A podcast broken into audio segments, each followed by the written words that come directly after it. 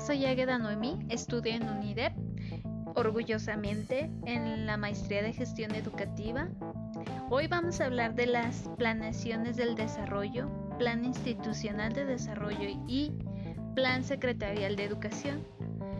Estos tres planes se remontan más que nada sustentando la economía social, el medio ambiente de todo México que presenta propuestas de transformación para una vida pública en México.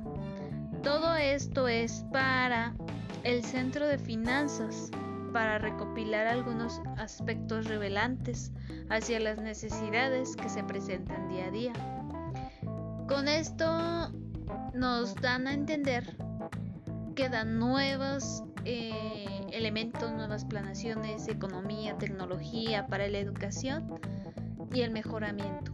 En conclusión es eso, el mejoramiento o tener más para México en el ámbito educacional. Bueno, esto es todo, que tengan una excelente noche. Hasta luego.